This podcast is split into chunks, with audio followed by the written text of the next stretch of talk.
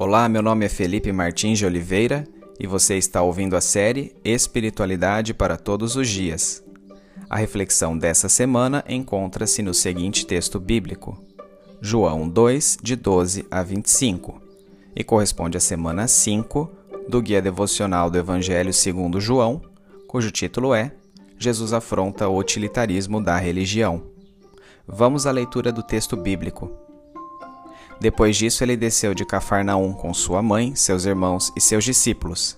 Ali ficaram durante alguns dias. Quando já estava chegando a Páscoa judaica, Jesus subiu a Jerusalém. No pátio do templo, viu alguns vendendo bois, ovelhas e pombas, e outros assentados diante de mesas trocando dinheiro. Então ele fez um chicote de cordas e expulsou todos do templo, bem como as ovelhas e os bois. Espalhou as moedas dos cambistas e virou as suas mesas. Aos que vendiam pombas, disse: Tirem essas coisas daqui. Parem de fazer da casa de meu pai um mercado. Seus discípulos lembraram-se do que está escrito: O zelo pela tua casa me consumirá. Então os judeus lhe perguntaram: Que sinal miraculoso o Senhor pode mostrar-nos como prova da sua autoridade para fazer tudo isso? Jesus lhes respondeu: Destruam este templo, e eu o levantarei em três dias. Os judeus responderam: Esse templo levou 46 anos para ser edificado, e o Senhor vai levantá-lo em três dias? Mas o templo do qual ele falava era o seu corpo. Depois que ressuscitou dos mortos, os seus discípulos lembraram-se do que ele tinha dito. Então creram na Escritura e na palavra que Jesus dissera. Enquanto estava em Jerusalém, na festa da Páscoa, muitos viram os sinais miraculosos que ele estava realizando e creram em seu nome. Mas Jesus não se confiava a eles, pois conhecia todos. Não precisava que ninguém lhe desse testemunho a respeito do homem, pois ele bem sabia o que havia no homem.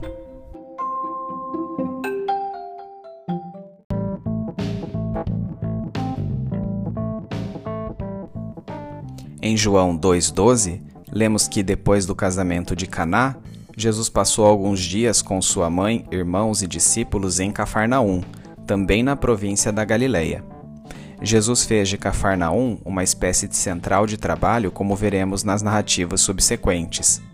A partir de João 2,13, é descrito o episódio da primeira purificação do templo em Jerusalém. João coloca esta ocorrência no início do ministério de Jesus, enquanto as narrativas sinóticas do Evangelho situam uma segunda purificação do templo ao seu final, mas não relatam este primeiro incidente. Tudo isso leva a crer que Jesus tenha purificado o templo de fato em duas ocasiões diferentes, uma no início e outra no final de seu ministério.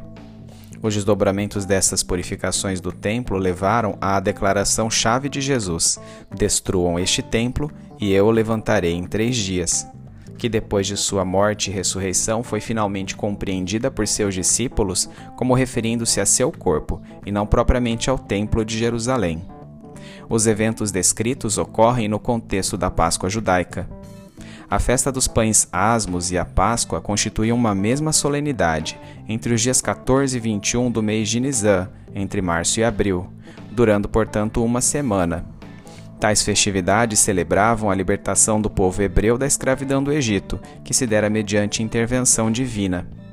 Para livrar os israelitas da escravidão do Egito, Deus chamara Moisés e Arão para falar com o Faraó.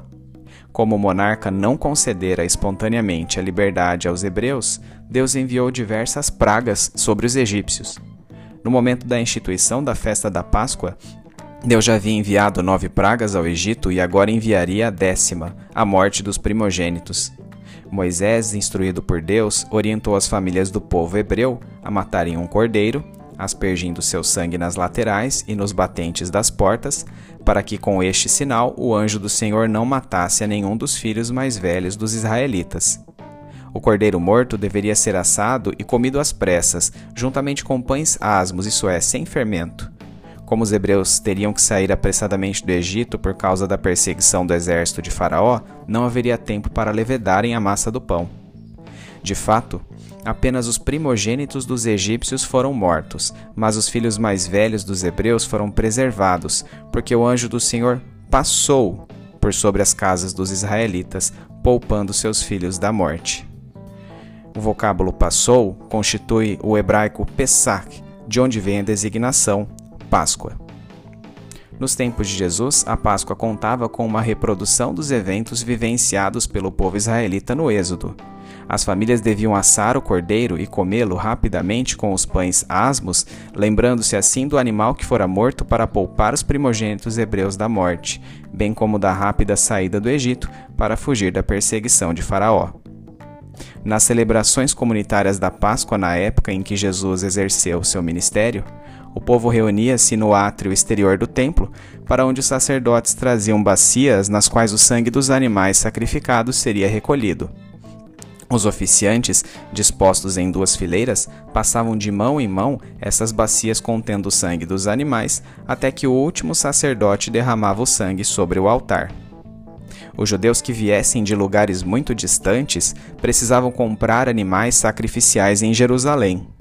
Muitas moedas tinham que ser trocadas por dinheiro aceitável às autoridades do templo, o que exigia a presença de cambistas. No entanto, embora a existência destes indivíduos fosse justificável, eles não podiam operar dentro do próprio templo, já que atrapalhariam os rituais acima descritos. Além disso, é preciso salientar que o átrio exterior era o único local do templo em que os gentios podiam vir para orar. A presença de mercadores naquele lugar desta forma estava barrando as únicas possibilidades de aproximação cerimonial do povo comum e dos gentios a Deus, prejudicando a adoração inclusiva. Por todos esses motivos, Jesus fabricou um chicote com as cordas usadas pelos negociantes de gado a fim de expulsar dali os mercadores e cambistas. Chicotes e outras armas não eram permitidos no recinto do templo. Por isso e pela ousadia do ato, Jesus certamente foi visto como um agitador político. Em João 2,18, os judeus perguntaram a Jesus acerca de sua autoridade para proceder àquela purificação, porque acreditavam que apenas ao Messias seria dada a possibilidade de reconfigurar o panorama religioso do templo. É fato que os mercadores e cambistas contavam com autorização legal para operarem o comércio como estava sendo feito, e assim sendo, apenas o Messias teria a prerrogativa de desafiar a ordem natural das coisas. Para os judeus, dessa forma, Jesus estava alegando ser o Messias com suas atitudes e deveria demonstrá-lo por meio da realização de sinais ou milagres. O sinal apontado por Jesus como a confirmação de sua autoridade messiânica, entretanto, não foi nenhum milagre, e sim a declaração contida em João 2,19, já citada anteriormente. Algum tempo depois, a frase dita por ele serviria como acusação e zombaria enquanto ele estivesse pendurado na cruz. Apesar de não realizar nenhum fenômeno sobrenatural à vista dos religiosos, Jesus o fez perante o povo comum nos dias em que permaneceu em Jerusalém. Mesmo procedendo a estes eventos miraculosos, contudo, não se revelava a ninguém abertamente, pois conhecia a natureza maligna do ser humano.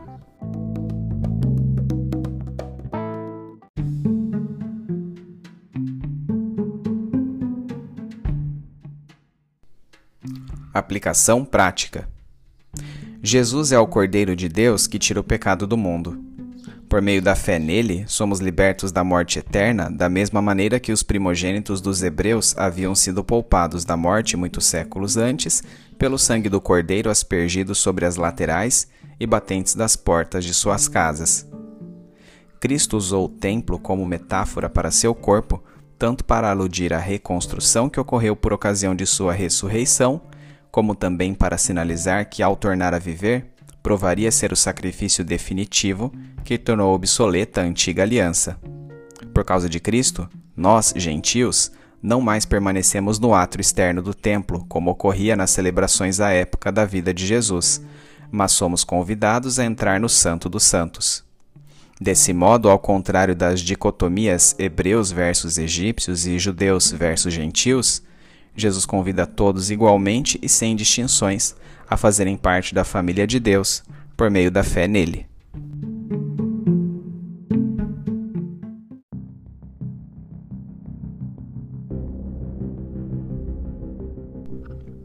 Trazendo da mente para o coração.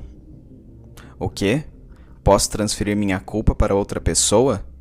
Deus me fez uma oferta para que eu possa depositar meus pecados na conta de outrem? Então não os carregarei mais. Senhor, que grande honra não somente experimentar esta redenção, mas ser convidado a entrar no Santo dos Santos hoje. Eu, que nos tempos de Jesus seria um mero gentil confinado ao exterior do templo e sem condições de adorá-lo. Por um instante posso sentir o peso desta exclusão. Lembro-me de ocasiões em que fui tratado com desrespeito ou simplesmente desconsiderado. Em algumas delas, eu realmente era indigno e não estava à altura do evento. Meu coração lembra-se de que perante Deus continuaria indigno se não fosse Jesus. O sol começa a emitir os seus primeiros raios, e essa mesma luz que recebo faz com que eu não sinta o peso dessas exclusões que sofri, mas a alegria e a gratidão pela inclusão que tenho em Jesus Cristo. O orvalho fresco da manhã traz-me a bela sensação de renovação e lembra-me de minha importância em Jesus. Obrigado porque Cristo vem à minha procura. Sua graça persistente realiza passo a passo a obra de convencimento em meu coração, gerando em mim uma fé cada dia mais sólida. Obrigado pela liberdade que esta graça me concede, tirando de mim o jugo da religião vazia. A imagem do Cristo crucificado vem sobre meus olhos como em um filme. Tenho uma percepção realista dos momentos agonizantes de meu querido Jesus. Sim, sei que não eram homens que o estavam matando, ele estava dando sua vida livremente, pois sabia que sua íntima comunhão com o Pai conferia poder para recobrá-la. Mas isso não anula tudo o que ele passou por mim. Não deixe, Senhor, que eu esqueça da rejeição e dos sofrimentos experimentados por Jesus Cristo, para que eu pudesse entrar no Santo dos Santos. Ele foi o Cordeiro Pascal, humilhado, ferido, zombado e moído. Ele sofreu em silêncio.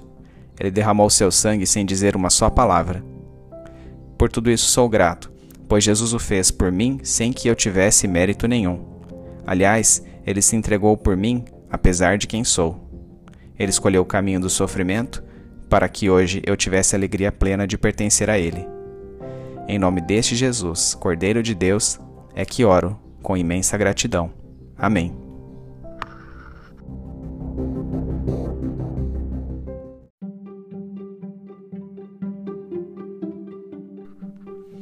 Medite mais sobre este texto ao longo da semana.